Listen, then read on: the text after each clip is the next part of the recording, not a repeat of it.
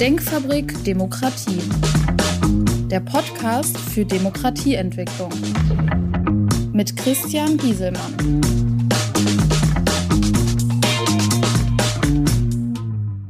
Hallo, mein Name ist Christian Gieselmann. Ich beschäftige mich mit Politik, Wirtschaft, Gesellschaft unter dem Aspekt Haltung und Verantwortung. Die Sicht eines Ingenieurs auf die Themen der Zeit mit der Intention, Lösungswege aufzuzeigen. In meiner letzten Folge habe ich gesprochen über der automatisierte Supermarkt. Mein Thema heute Pflege. Kann dies wirklich automatisiert werden?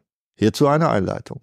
Beim Thema Automatisieren denken viele nur an Fabrikautomation oder die sogenannte künstliche Intelligenz, bei der mittels Abfragen über das Internet Informationen und Lösungen in Sekundenbruchteile zu halten sind, damit diese Informationen weiter verarbeitet werden. Die Robotik hat ebenfalls große Fortschritte gemacht, wobei mobile, kollaborierende Roboter, die mit uns Menschen interagieren, in den nächsten Jahren neue Anwendungen erschließen werden.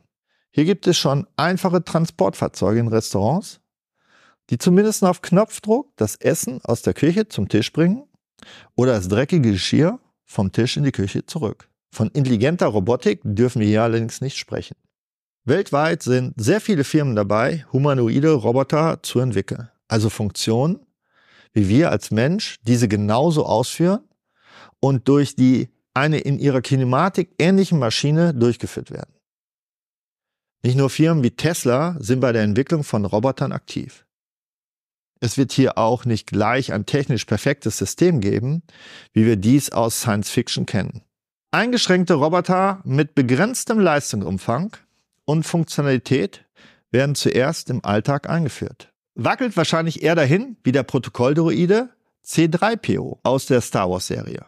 Mehr Kommunikation als Handlungsfunktionen werden zuerst realisiert. Ein Zwischenschritt wird ein Hybridsystem sein, in dem der Unterbau aus Rädern mit Fahrwerk realisiert wird, da die Technik ausgereift, einen sicheren Stand und schnelle Fortbewegung ermöglicht.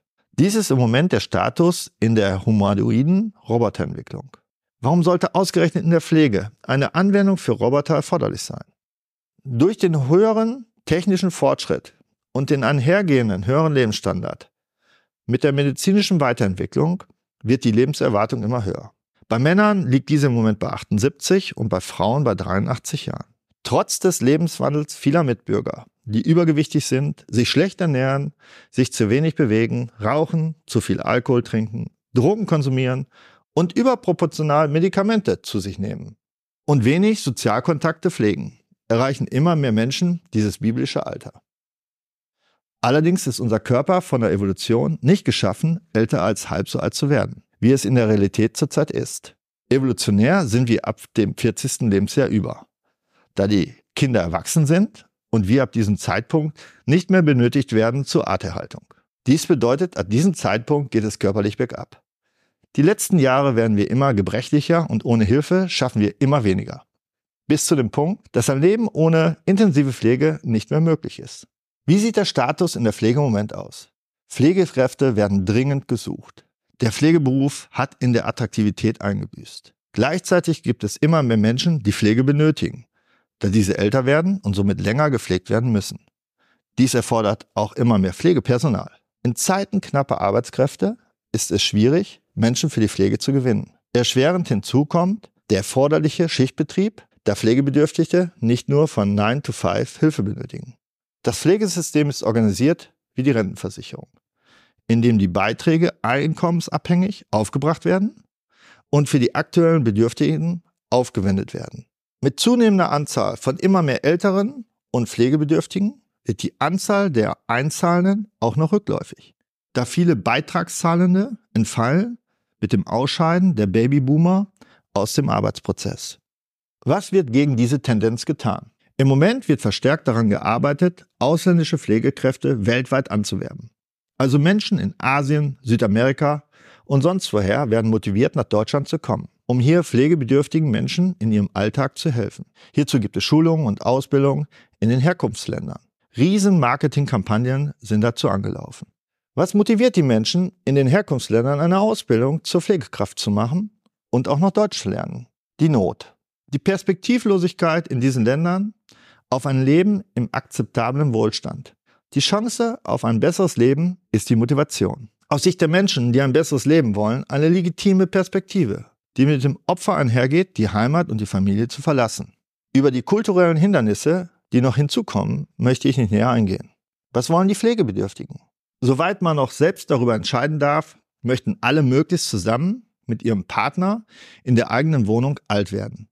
Der Weg ins Pflegeheim ist kein gewolltes Ziel und für die Pflegeversicherung sehr teuer, da ein Pflegeplatz im Heim viel mehr Geld kostet, als wenn die Person weiter zu Hause mit temporärer Unterstützung wohnen bleiben kann. Wir haben somit ein gleichbleibendes Interesse bei den Pflegebedürftigen, die weiter in ihrem vertrauten Umfeld bleiben möchten, und der Kostenersparnis, die das System stabil halten würde. Somit müssen alle Möglichkeiten geprüft werden, die es erlauben, die Menschen in ihrem vertrauten Wohnumfeld zu belassen.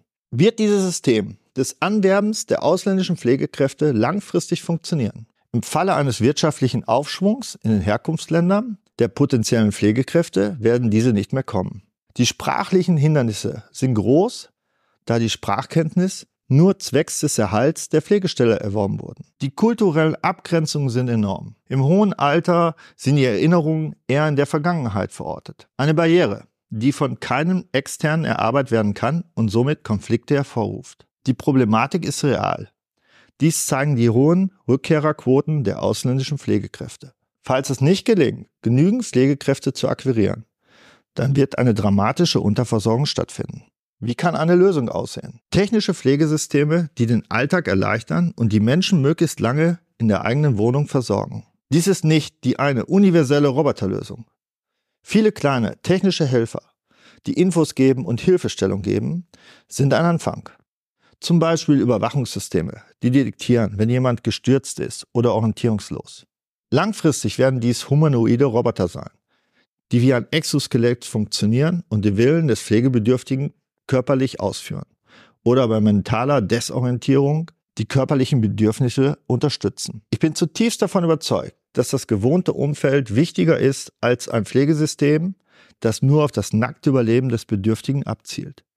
Mitmenschen, Freunde, soziale Kontakte gehören dazu. Wer entscheidet über die Einweisung ins Pflegeheim? Die Angehörigen, in der Regel die Kinder, möchten, dass ihre Eltern gut versorgt sind, da die Pflege der Eltern rund um die Uhr selbst nicht geleistet werden kann. Hier soll kein Vorwurf in den Raum gestellt werden, dass man die Eltern nicht selbst pflegt. Was einem im hohen Alter wichtig ist, ist die gewohnte Umgebung. Dies gibt Sicherheit. Viele Angehörige sehen natürlich zu Recht die Problematik der Hilflosigkeit in bestimmten Situationen. Was tun, wenn die Eltern sich nicht mehr selbst versorgen können?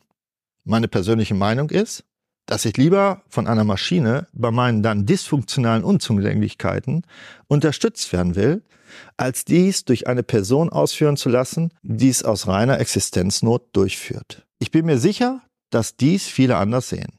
Aber für mich persönlich ist das eine würdigere Existenz in der letzten Phase des Lebens, als von Fremden versorgt zu werden. Mein Fazit? Dieses nicht einfache Thema, wie gestalten wir die Pflege der Zukunft, in Kombination mit der fortschreitenden Automatisierung, hat den Aspekt, dass sich jeder damit auseinandersetzen muss, außer man verdrängt es. Hilft im ersten Moment, aber wird einem trotzdem nicht vor diesem Schicksal verschonen.